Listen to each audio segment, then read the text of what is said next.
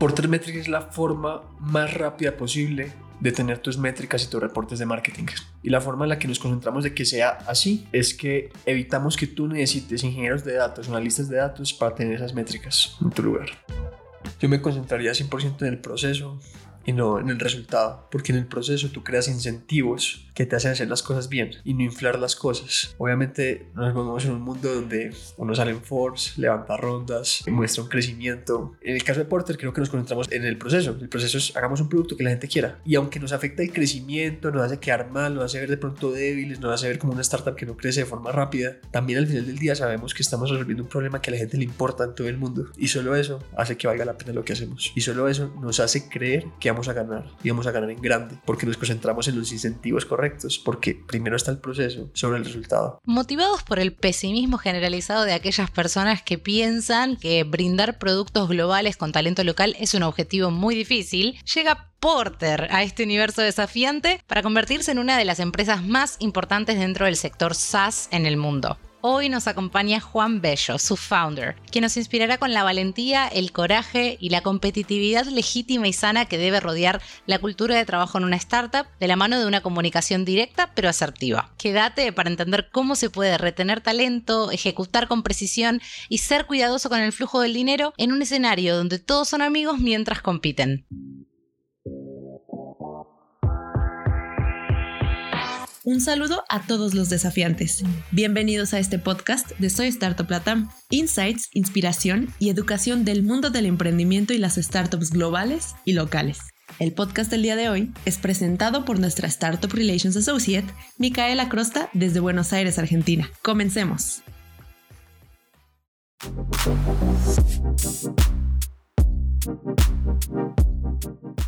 Bienvenidísimo, Juan. Es un gusto para mí tener un desafiante colombiano que está liderando transformaciones en las maneras en que medimos las estrategias de marketing en la industria. Hoy estamos acá para celebrar tus experiencias, llevar insights a toda la región, así que sentite como en tu casa, Juan. Bienvenido. Muchas gracias a ti por invitarme. Qué buena intro.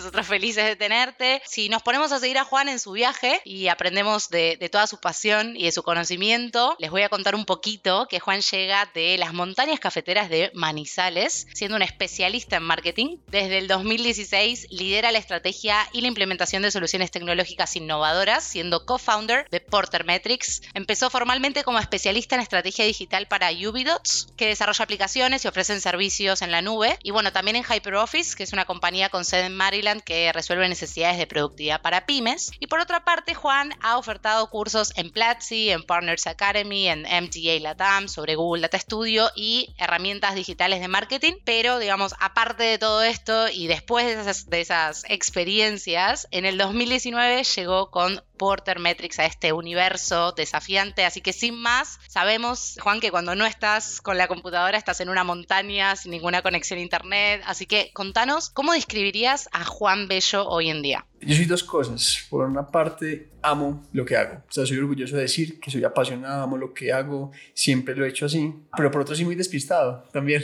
Entonces creo que son, es un equilibrio entre que para mí todo lo que hago es un juego, de verdad. Y por otra parte, que me equivoco y hago muchas tonterías más que las personas promedio por, por despiste. ¿Nos contás? ¿Tenés algún ejemplo así rápido que digas, mm, acá me la mandé? No, pues la, la, historia más común que yo cuento en presentaciones fue cuando una vez accidentalmente, en vez de gastarme 25 mil pesos colombianos en un anuncio publicitario, que son como 8 dólares, me gasté 25 mil dólares en tres horas, accidentalmente. O sea, en tres horas me gasté 25 mil dólares en anuncios publicitarios y, y eso fue horrible. Y obviamente actué de la forma que cualquier adulto responsable habría actuado. Lloré todo el día hasta que se resolvió, pero, pero fue, fue traumático. Pero, pero, ¿te trajo buenos resultados? ¿Recuperaste la plata? No, para nada, nos llenamos de puros leads y mamitas. No, no, no funcionó para nada. No, bueno, no, definitivamente un poco distraído, yo concuerdo. Pero, y hablando, bueno, estabas ahí hablando de advertising, ¿cómo, ¿cómo fue que llegaste a descubrir esa pasión por el marketing, por la tecnología? Yo conservo la teoría de que a mí me habría gustado hacer cualquier cosa. Yo en el colegio, en 11, estaba entre ingeniería física, derecho y marketing. Mi hermano estudió marketing y en ese momento veía a mi hermano como una figura de autoridad. Entonces decía, no, pues obviamente esto es una super carrera. Me equivoqué completamente, pero entré en eso y apenas empecé a estudiar de eso, me, me gustó a leer de eso eso y cuando empecé a leer de eso me gustó escribir. Y yo en 2013 saqué una página de Facebook sobre marketing que tuvo una muy buena cantidad de interacciones y todo eso. Y solo en eso ya empecé. O sea, pero conservo la teoría de que yo haría empezado en cualquier cosa, me habría encantado. Debe, o sea, digo, tienen que llevar bastante disciplina, ¿no? Para poder, digo, uno animarse a decir, no importa el área, me hubiera encantado, como disfrutar de lo que haces. yo creo que la, la disciplina habría sido un resultado, un producto de, del gusto por hacer las cosas. Entonces todavía conservo eso porque casi todo lo que yo hago me gusta y lo que no me gusta generalmente no lo hago. Ahora no puedo decir eso en Porter. Hay cosas que hago en Porter que no me gustan, pero me toca. No, está bien, o sea, un, un, buen balance, pero qué afortunado se puede sentir uno de decir la mayoría de las cosas que hago en mi día son cosas que me gustan, ¿no? Eso está, eso está buenísimo.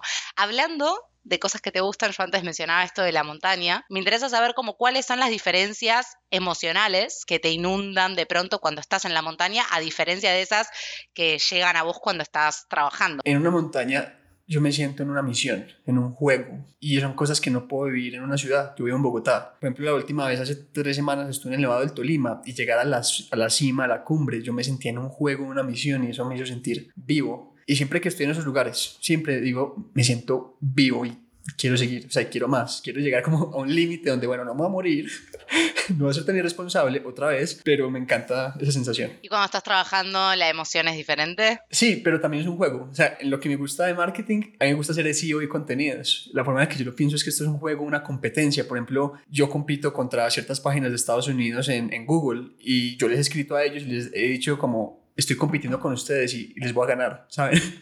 o sea, quiero y me, me, emociona ese juego de quién sale primero en Google. A mí, a mí eso me apasiona. O sea, para mí este es un juego. No, no, espectacular. O sea, la valentía, el coraje, ahí con ganas de casi que empezar un pleito, como no, te vamos a ganar nosotros, no, les voy a ganar yo. sí, la, la verdad es que no, la competencia no es ni, ni grosera ni o sea, yo he hablado con ellos. Eh, cuando nosotros empezamos el mercado, varios CEOs competidores nuestros nos acercaron. Uno nos hizo alguna oferta de adquisición, otro nos dijo como me encanta lo que están haciendo y su acercamiento. Yo estoy levantando plata y si ustedes quieren levantar plata les puedo ayudar. O sea, curiosamente, aunque hay un entorno de competencia, es gente que legítimamente te quiere ayudar y me parece interesante. Entonces, competir así me parece divertido porque es una competencia sana. Exacto, me sacaste las palabras de la boca que sí iba a decir. Una competencia sana, súper valioso. En este mercado, en esta industria, en otros mercados no funciona así. No, claro. Bueno, también creo que se trata de las personas que conforman la industria, ¿no? Con, con una mentalidad de pronto similar que permiten que la competencia se dé un poco de esa manera, ¿no? No, excelente, buenísimo, gracias por compartir, Juan. Y ahora me gustaría como entrar un poquito ya de lleno en, en Porter Metrics.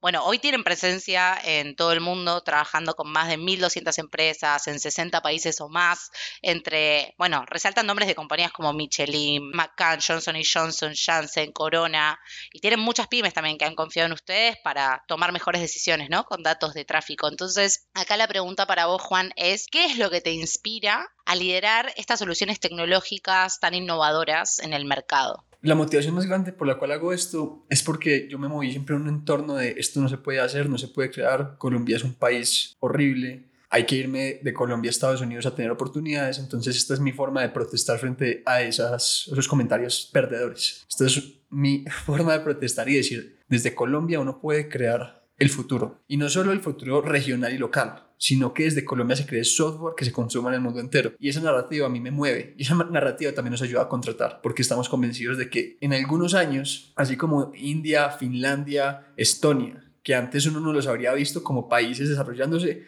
hoy son países que se van a volver potencia. Y yo creo, soy optimista de que Colombia en los próximos años le va a pasar lo mismo, que en software va a crecer mucho más y va a ser una parte mucho más importante de nuestra economía. 100% alineada y también con esas mismas expectativas y, y, esperanzas, hasta te podría decir, para nuestra región. Me interesa acá una, una random question que es de esos 60 países o más en los que tienen en los que tienen operaciones en este momento, ¿cuál es el que llegó ese, ese negocio, ese cliente y dijiste, wow, nunca pensé que iba a tener un cliente acá? Siria. Para mí Siria es un, es un estado fallido, no para mí, para cualquier persona que vea cualquier noticia.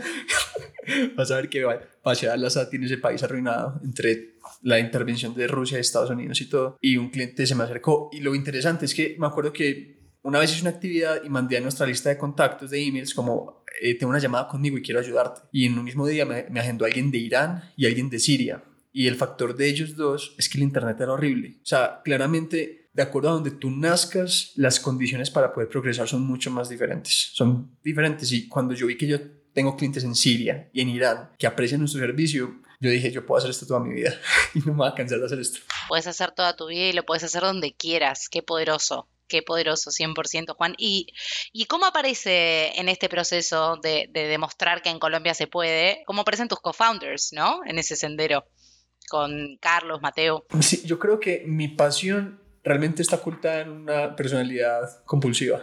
Entonces yo fui muy apasionado por temas de marketing y un amigo, cuando yo trabajé en una ONG que llama ISEC, me dijo, oye, usted es obsesionado con el marketing, lo va a presentar con un man que es obsesionado con el desarrollo de software. Y Alexis, mi socio, vivía en un pueblo que nadie va a pensar nunca en la vida, en Villa María. Ningún recruiter de ninguna startup nunca va a llegar allá a buscar a alguien. Y yo llegué a la casa de él en un garaje y él estaba con tres pantallas y lo interesante es que él tenía por ahí 18 años y tenía más de 15 desarrolladores en chegará retrógrado con él, para él. Él creó una empresa a los 18 años de software y empezó a hacer páginas web para otras empresas. Y cuando yo lo conocí, yo dije, si algún día emprendo, este tipo es el que es. Y nos tuvimos respeto mutuo porque ese día hablamos de cosas de marketing y él vio como este tipo está obsesionado con el marketing y este otro tipo está obsesionado con el desarrollo. Algún día quizás emprendamos. Mateo llegó después cuando nos dimos cuenta que la forma en la que vendíamos el otro software que teníamos no era tanto con marketing, sino con ventas, sino que alguien teniendo reuniones y siendo rechazado en videollamadas, sin llamadas, alguien que lo disfrutara. Mateo llegó después por un amigo con el que jugaba fútbol. Literalmente así fue. Wow, wow, wow, qué poderoso. Me encanta cuando, porque pasa en algunas historias que uno sabe, como todavía no está emprendiendo, pero conoces a esa persona que decís, si emprendo en algún momento es este man, es esta woman, porque, porque le veo esa chispa como que conectaríamos bien, es súper, súper poderoso también, ¿no? Esa, esa parte del networking 100%. Pero Juan, nosotros hablando acá, qué co-founders, qué clientes, qué países, contanos en tus palabras para quienes nos escuchan, ¿qué es Porter Metrics? Porter Metrics es la forma más rápida posible de tener tus métricas y tus reportes de marketing. Y la forma en la que nos concentramos de que sea así es que evitamos que tú necesites ingenieros de datos analistas de datos para tener esas métricas en tu lugar. Podría avanzar más, pero, pero más bien con preguntas puedo andar en detalles en la tecnología que utilizamos y la visión que tenemos, pero eso de pronto lo, le pongo detalles más adelante. No, está perfecto. De hecho, no me acuerdo dónde fue que leí que dicen que si vos podés resumir lo que hace tu empresa en un tweet, como en 140 caracteres, entonces está súper bien encaminado como con un foco muy, muy claro, así que eso está fantástico. De hecho, la forma en la que nosotros pasamos a Texters fue por nuestro posicionamiento. Nosotros llamamos a Texters diciendo somos el Zapier de los reportes. We are the Zapier of Data Reporting. Y para ellos fue tan claro porque Zapier vende 100 millones de dólares y ellos están en la industria de automatización de tareas. Nosotros extrapolamos la misma idea, pero para la automatización de reportes. Y creo que solo esa línea fue la que nos ayudó a entender para ellos el valor del mercado y por qué podían invertir en nosotros. 100% también, una línea como súper conocida y con, y con, todo el éxito también. Somos el, el, el Uber de las del mate, no sé, porque acá en Argentina tomamos mucho mate.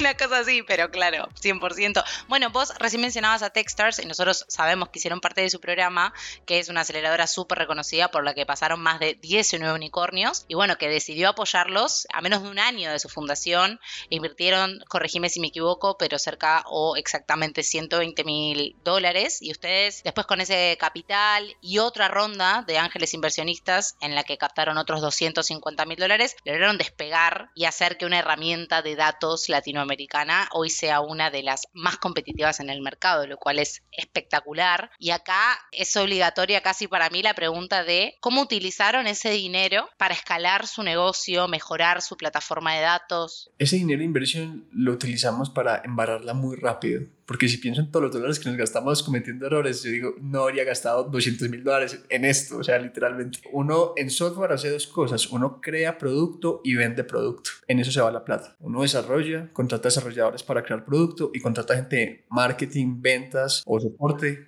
para que la gente utilice ese producto y lo quiera comprar. En general fue eso principalmente creo que fue bastante en, desarrollo. desarrolladores teníamos un equipo bastante amplio. El equipo ya es más pequeño, no por temas financieros, sino por temas de cultura. Y en marketing, a, crear una máquina de contenido salvaje. O sea, algo que sí puedo decir es que en Porter Metrics nosotros rankeamos para una infinidad de palabras clave en Google y, y creo que es lo que más nos ayuda. De hecho, hoy Porter tiene más de 50 mil visitas orgánicas al mes y más de 5 mil leads o 5 mil personas registradas de forma orgánica gracias a eso que hemos creado. No, wow, impresionante y y, de acá tengo que desprender una pregunta y un comentario. El primer comentario, ya sabemos cómo se pagaron los 25 mil dólares de ese error de advertising, me parece. No, mentira.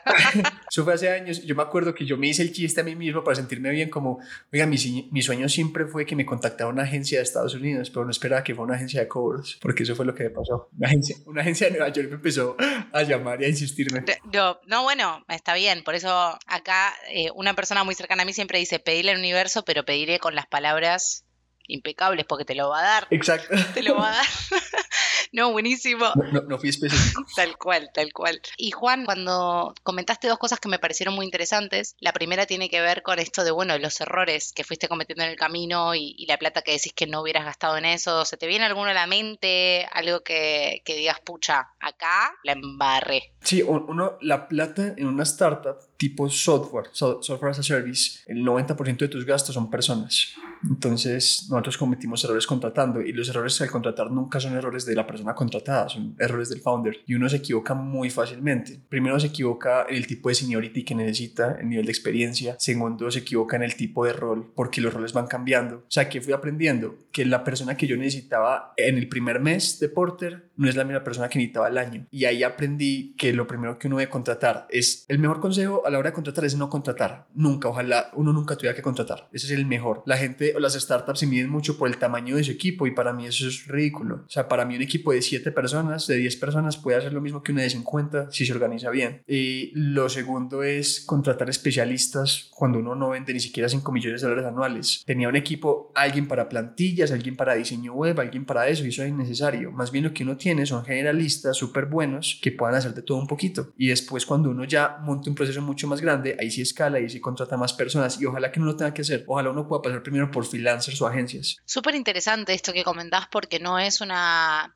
no es una opinión que he escuchado muchas veces y entiendo la lógica desde donde lo estás diciendo. Y acá venía la otra pregunta que te quería hacer, porque vos en un momento dijiste, no somos más por un tema de cultura, no por un tema financiero. ¿A qué te referís con eso? Nosotros ya tenemos Product Market Fit. O sea, nosotros ya sabemos que la gente necesita este producto y la gente nos compra el producto, inclusive cuando el producto está dañado y roto cada ratico. ¿Qué nos pasó? Que nosotros dijimos, nosotros creímos en las correlaciones, como entre más desarrolladores tenga, más integraciones tengo y más productos tengo. Y eso es falso. Hay correlaciones que no existen. Que nos dimos cuenta es que entre mejores desarrolladores tengamos, menos deuda técnica tenemos y construimos exactamente lo que hay que construir. En vez de más features, sino crear los que hay que hacer y hay que hacerlos bien. Entonces, creo que esa fue la lección más, más importante. Entonces, ¿qué dijimos? Sabe que para retener el mejor talento, el mejor talento necesita a alguien mejor que ellos. Entonces ya empieza a haber una carrera. Cuando tú contratas a alguien súper bueno, esa persona no quiere ser la mejor de la startup, necesita a alguien mejor. Entonces, ¿qué dijimos? En vez de tener a tres, cuatro personas, contratemos con el salario de esas cuatro personas a una sola persona, que, pero que sea la mejor. Y eso genera una cultura de respeto mutuo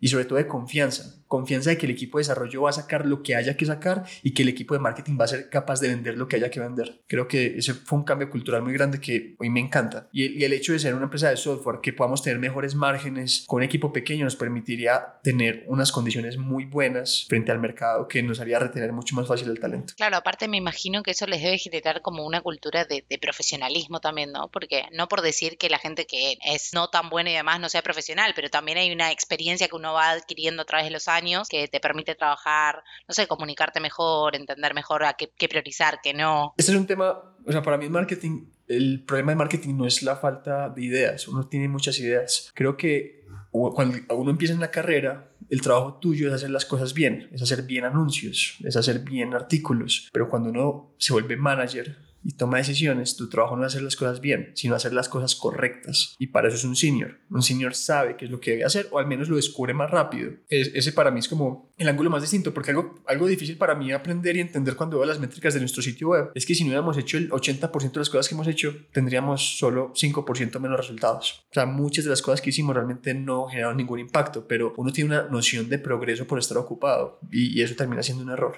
Alguien más experimentado nos ahorra años de trabajo. Pero también es un juego porque cuando uno empieza no tiene plata, así de sencillo. Entonces uno empieza con algo. Igual la gente con poca experiencia no es mala, simplemente va a omitir una cantidad de detalles que alguien más experimentado luego sí los va a tener presentes. No, claro. Y acá como que veníamos hablando un poco de, de la cultura y de cómo es esa relación interna, pero vos recién mencionaste eso de hay que tener plata, entonces, ¿cómo es la relación o cómo fue la experiencia, ¿no? De trabajar con ángeles inversionistas, o bueno, ¿y qué consejo le darías también a quienes nos escuchan, ¿no? Trabajar con ángeles ha sido muy especial, pero no, no como uno se lo imagina, como esta gente te va a decir a ti cosas que tú no sabías y es gente mucho más inteligente que tú. Probablemente la gente con plata es más inteligente que uno, no, eso no funciona así. Yo creo que es más un apoyo moral y un apoyo de sentido común, sobre todo. O sea, digamos, nosotros tenemos mentores en Techstars que cuando los conseguimos dijimos, esta persona nos va a ayudar en producto, esta persona nos va a ayudar en estrategia, esta persona nos va a ayudar en marketing.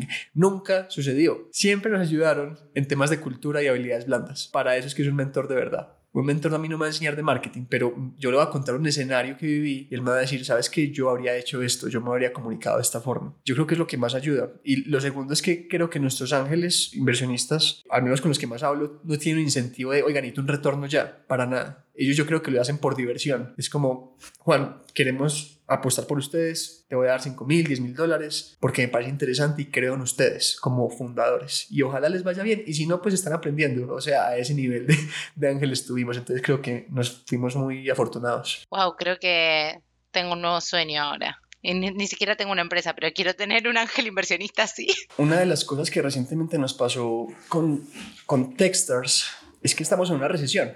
Techstars, a medida que va pasando el tiempo, pues tiene una nota convertible que va a cobrar. Y esta aceleradora tiene un valor que es realmente lo viven y es give first, dar primero. Con las cosas que ellos hacen, tú te sientes que ellos primero ponen al fundador. Nunca ponen primero su negocio, nunca ponen sus métricas, su rendimiento. Siempre aseguran que tú estés, que tú estés bien. E incluso ponen su plata en juego, esperan sus créditos, esperan sus intereses y los tienen pero primero te ponen a ti. O sea, ellos perfectamente en su contrato podrían ejecutar alguna cláusula que te quite participación, pues no lo hacen porque el negocio de ellos es que a ti como founder te vaya bien y ese valor de dar primero nos lo robamos. Y creo que en Porter en muchas cosas vivimos ese valor de, dar primero, tanto en lo que hacemos en marketing como ojalá en lo que estamos creando en cultura dentro de la empresa. Qué valioso y a veces es tan simple y muchas veces se pierde, ¿no? Porque obviamente que si la empresa o las personas en las que vos invertiste les va bien, a vos te va a ir bien, o sea, es, es directamente proporcional, pero a veces el riesgo es muy alto y, y los miedos también. Yo creo que algo que nos ayuda mucho en marketing es que nosotros vivimos un principio de reciprocidad natural. O sea, yo nunca pienso en retorno de inversión, nunca pienso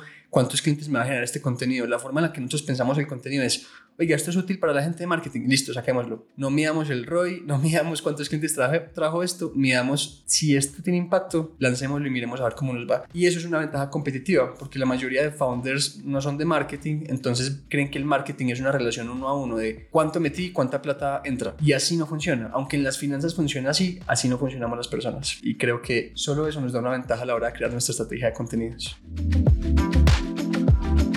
aporta valor, estoy aportándole valor a la gente, sí o no, ¿no? Es un poco desde ese lado, claro. Totalmente de acuerdo con vos. Recién hablabas un poco de esta como give first mentality, que es algo que ustedes aplican internamente en su cultura. Entonces me nace como la duda de, ustedes trabajan con tantos países, como mencionábamos antes, que deben tener culturas pero abismalmente diferentes. Entonces, ¿cuál fue el, desafío más grande o el momento más difícil que recuerdes que, enfrentaron ¿no? desde Porter Metrics al expandirse en el mundo y trabajar con todos esos otros países, todas esas otras culturas que pueden ser tan distintas? No, la verdad, no un desafío cultural. Yo, yo venía de trabajar con empresas de otras partes, entonces no, para mí eso no es problema. De pronto un problema puntual fue el inglés. Cuando contratamos a Priyanka de la India, a mí mis socios me dijeron, pero eso es una muy mala idea porque no se va a comunicar con los desarrolladores, entonces deberíamos contratar a alguien en español. Y al final la discusión donde ellos cayeron en cuenta es, no, no vamos a hacer eso, los desarrolladores tienen que aprender inglés, yo no voy a limitar el talento por el idioma. Entonces, eso fue un cambio muy bueno porque Priyanka de alguna forma obligó a que todo el equipo desarrollador de desarrollo aprendiera inglés y eso es, eso es una bendición. Realmente problemas culturales no hubo, más bien fue temas de comunicación, de inglés, pero el trabajo el trabajo desde siempre fue asíncrono, el trabajo siempre ha sido remoto, entonces creo que nunca ha sido como un impedimento. Pero qué bien, o sea, qué, qué bueno que hayan decidido, porque eso es subirla, equilibrar hacia arriba en vez de hacia abajo. No, no, todos aprendan inglés más que encontrar en español. Eso está buenísimo, me parece fantástico, súper alineado a la educación también. Y ahora como mirando para adelante, ¿qué, se viene? en Porter Metrics, para Porter Metrics, algo que nos puedas ahí como chusmear. Esto es el futuro nuestro. O sea, el futuro de Porter Metrics está supeditado a nuestra visión de producto. Obviamente todo el mundo ha escuchado sobre ChatGPT, esta inteligencia artificial que te crea texto, te crea resúmenes. Esa misma tecnología que creó OpenAI, hace tiempo la teníamos analizada para que las personas Así como los desarrolladores escriben el lenguaje de programación para que un computador entienda, lo que queremos es que un computador entienda el lenguaje de las personas. Lo que va a pasar es que en el futuro tú vas a escribir una pregunta de negocio en tu Slack, en tu WhatsApp, en donde sea. Por ejemplo, ¿cuáles son mis ventas hoy? ¿Cuáles son mis mejores productos? ¿De dónde están llegando mis clientes? Eso te entienda tu pregunta y te retorna un reporte y un dato. Eso es lo que va a pasar y es el futuro inminente que veo que otros competidores van a crear y que nosotros vamos a buscar dominar en el espacio de e-commerce. Casi que no me lo puedo imaginar, pero definitivamente estamos viendo mucha revolución alrededor con todas estas herramientas de inteligencia artificial y sé que no van a quedarse atrás. Igual, algo que me interesa mucho, Juan, es, o sea, incluso como, como siendo founder y, antes de estar como founder, tuviste como algunos roles temporales y habíamos mencionado este de, de profesor, ¿no? En Platzi, Partners Academy y demás. Eh, ¿Cómo crees que esas experiencias como profesor te fueron ayudando para ser un, líder efectivo hoy en Porter? No sé si yo no sé si yo me llamaría líder efectivo, pero creo que sí me dio una forma de ver el mundo y un incentivo de dar, dar sin esperar algo a cambio. Y ese principio de reciprocidad en mi vida nos funciona perfecto. Para nosotros contratar no es tan difícil. Para nosotros hacer marketing no es tan difícil. Solo porque en nuestra cabeza, por defecto, ponemos primero al usuario, a los clientes, a los empleados en la medida que podamos. Creo que solo esa mentalidad de dar sin esperar algo a cambio nos ayuda. Lo segundo es que a mí me gusta hablar, me gusta dar clases y la forma en la que hacemos marketing en es con contenidos. Entonces creo que de forma natural se fue alineando esa, ese gusto por enseñar por ese gusto por crear tutoriales que iban a traer usuarios para nuestra plataforma. Nos presentas un escenario donde es muy fácil ver esas similitudes, pero a veces no lo es tanto y vos le pones tanta claridad o le echas tanta agua, digamos, a, a esta situación en la que uno capaz no ve las similitudes entre ser profesor o entre enseñar y el marketing, pero definitivamente sí y yo creo que debe haber algunas habilidades, ¿no? Que, que uno desarrolla como profesor enfrente de un aula que después se ve utilizando también al momento de ser founder, al momento de pasar esa mentalidad a, sus colaboradores. ¿Podrías mencionar algunas habilidades que crees que, que van como en la misma sintonía? La más importante es la comunicación con claridad. Cuando tú vendes software, tú estás en un mundo abstracto. Yo te voy a decir cuatro términos y todos significan lo mismo en nuestra industria. Data Acceleration, Data Processing, Report Automation.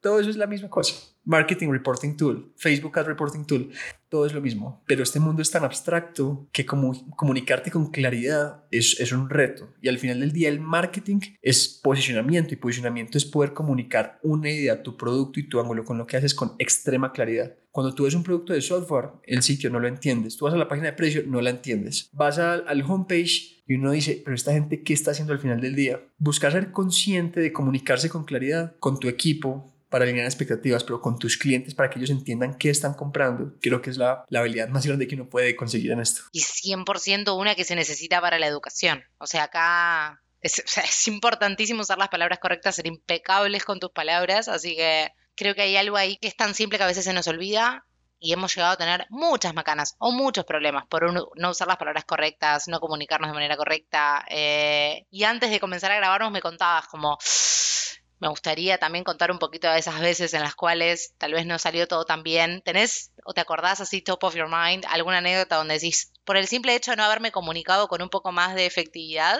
me mandé pero un moco gigante? Sí, yo quedé como una muy mala persona con la primera persona que contraté de marketing.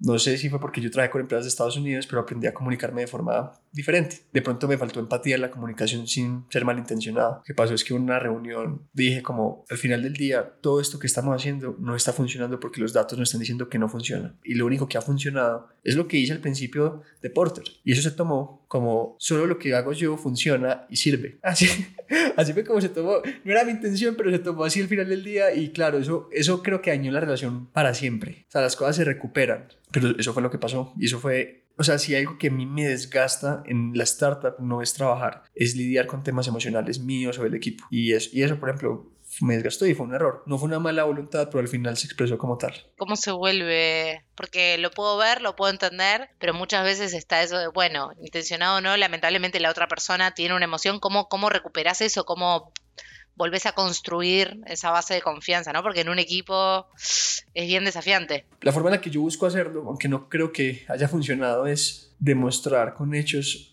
buena voluntad y los errores por ignorancia. O sea, que ojalá mi equipo vea, o sea, si algún día despido a alguien, que ha pasado muchas veces, si despido a alguien, si se toma una decisión difícil o impopular, que al menos la gente entienda como este tipo lo hace, se equivocó por ignorancia, lo hace porque igual es una decisión difícil, pero claramente no es una persona malintencionada. Entonces creo que esa base ayuda mucho a que haya al menos haya confianza de que si hay errores, que me digan, Juan José es un tonto, pero es una buena persona.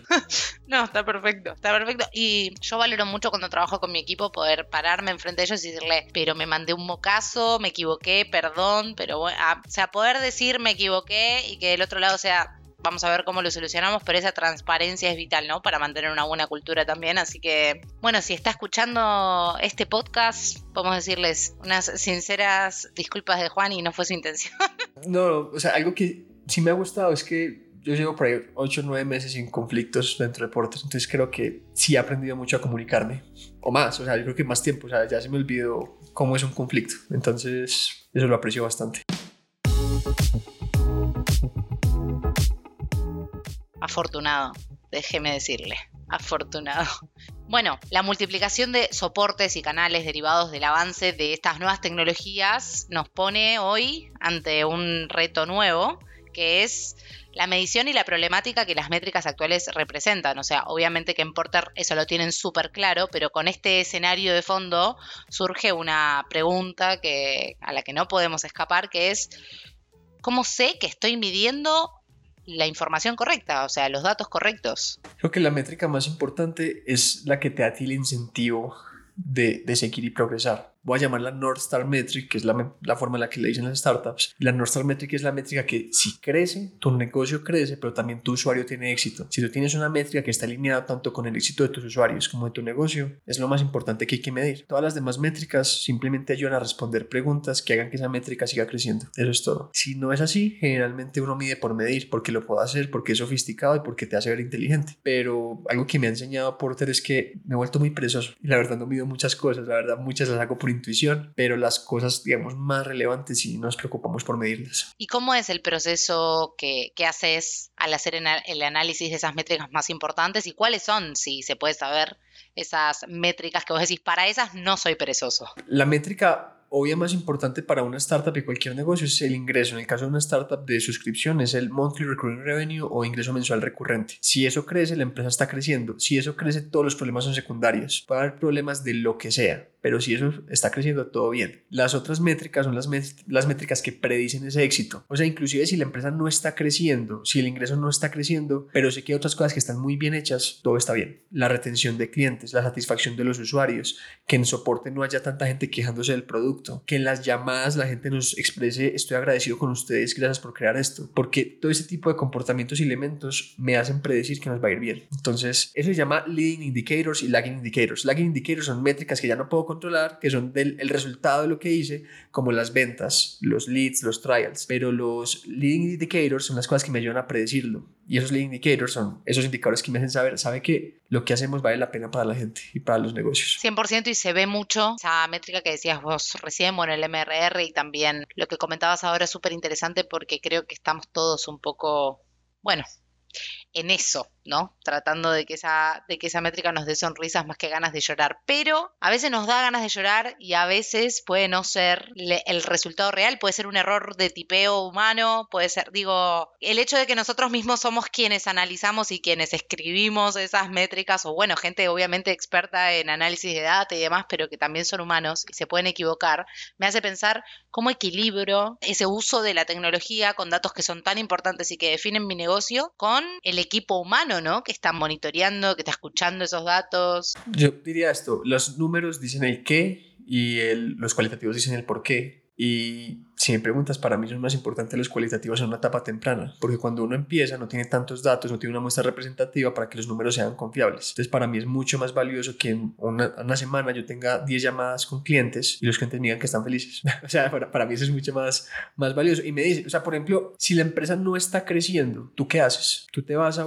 tu base de datos y te pones a hacer consultas y creas correlaciones y un análisis y un algoritmo bien raro para encontrar un patrón invisible que no vas a encontrar. O te sientas en llamadas de soporte y escuchas por qué tus clientes están frustrados. Y ya, es mucho más fácil lo segundo y te dice exactamente qué es lo que tienes que hacer. Cuando nosotros no sabemos qué hacer o estamos confundidos, nosotros decimos, esta semana dedicamos a hablar con usuarios y problema resuelto. Así se resuelve la vida. Entonces creo que es mucho más importante esa parte cualitativa al principio. Los cuantitativos, esas métricas, realmente son una forma de guiar o direccionar al equipo y que nos dé una noción de retroalimentación de que estamos haciendo las cosas bien, pero no nos ahogamos en números para buscar cosas sofisticadas porque no es necesario hacerlo. Me gusta porque eso está al alcance de, de la mano 100%, o sea, cualquier persona con una mini guía y teniendo más o menos en claro un, un tipo de usuario va, se sienta y le pregunta y escucha su feedback, vuelve y le dice acá, Acá tengo la respuesta, equipo. Esta es una experiencia que para mí fue súper revelador. Porter Metrics tuvo un problema serio de estabilidad de producto, que los el producto se desconectaba, era lento, teníamos un churn salvaje y todo el equipo se concentró en resolver eso. Y cada persona se concentró en resolverlo en la forma que sabía resolverlo. Entonces la Product Manager se puso a buscar documentación de Facebook. Algún ingeniero se puso a ver estadísticas de uso del producto, a ver qué estaba sucediendo. El equipo de marketing se puso a crear documentación porque de pronto era un problema de experiencia de usuario. Y al final el problema se resolvió en un día con cinco llamadas de clientes donde dijeron, es que a mí se me desconecta Facebook cada ratico. Era todo lo que había que hacer. Y el equipo de desarrollo había gastado tres meses montando pipelines de calidad que eran innecesarios, porque la solución era hablar con personas. Eso me enseñó, uno, que hablar con usuarios es maravilloso, y lo segundo es que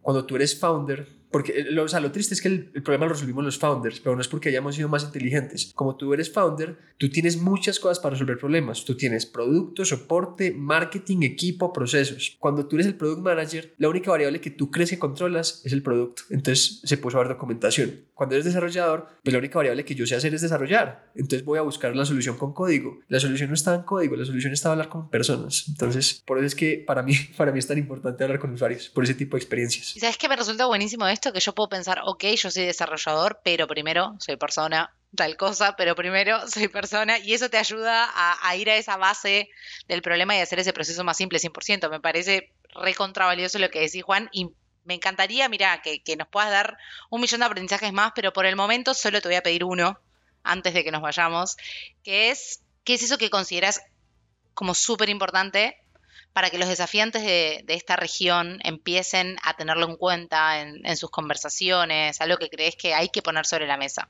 Yo me concentraría 100% en el proceso y no en el resultado, porque en el proceso tú creas incentivos que te hacen hacer las cosas bien y no inflar las cosas. Obviamente nos movemos en un mundo donde uno sale en Forbes, levanta rondas, muestra un crecimiento. En el caso de Porter creo que nos concentramos en el, en el proceso. El proceso es hagamos un producto que la gente quiera. Y aunque nos afecta el crecimiento, nos hace quedar mal, nos hace ver de pronto débiles, nos hace ver como una startup que no crece de forma rápida, también al final del día sabemos que estamos resolviendo un problema que a la gente le importa en todo el mundo. Y solo eso hace que valga la pena lo que hacemos. Y solo eso nos hace creer que vamos a ganar y vamos a ganar en grande, porque nos concentramos en los incentivos correctos, porque primero está el proceso sobre el resultado, que eso es algo contraintuitivo, porque nos movemos en una narrativa de el resultado es primero, ganar es primero, y creo que cuando te concentras en el resultado, te olvidas en lo que predices el resultado. Cuando te concentras en lo que va a pasar y no en lo que está pasando, es cuando gana. Qué poderosas últimas palabras y agradecida sobre todo por, por los aprendizajes, por el espacio, escuchar de tus errores, de tus aciertos, de, de, la cultura y también, no quiero decir simplista porque creo que eso tiene como una connotación negativa, pero de lo simple se podría decir, que, que son algunas de las, de las visiones que compartís acá, que a veces tanta falta hace, ¿no? Para relajarnos un poco y desestresarnos, que hacemos todo muy complicado muchas veces nosotros. Así que gracias, Juan, de verdad. A ti muchas gracias por invitarme otra vez. Hola, soy Juan Bello, cofundador de Porter Metrics, y los invito a escuchar Desafiantes, un podcast de Soy Startup Latam.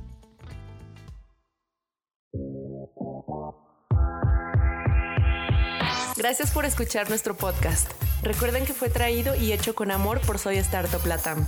Nuestra misión es impactar la vida de un millón de emprendedores en Latinoamérica. Reacciona, comenta, comparte y síguenos en LinkedIn, Instagram y YouTube. Esperen un episodio nuevo todos los lunes.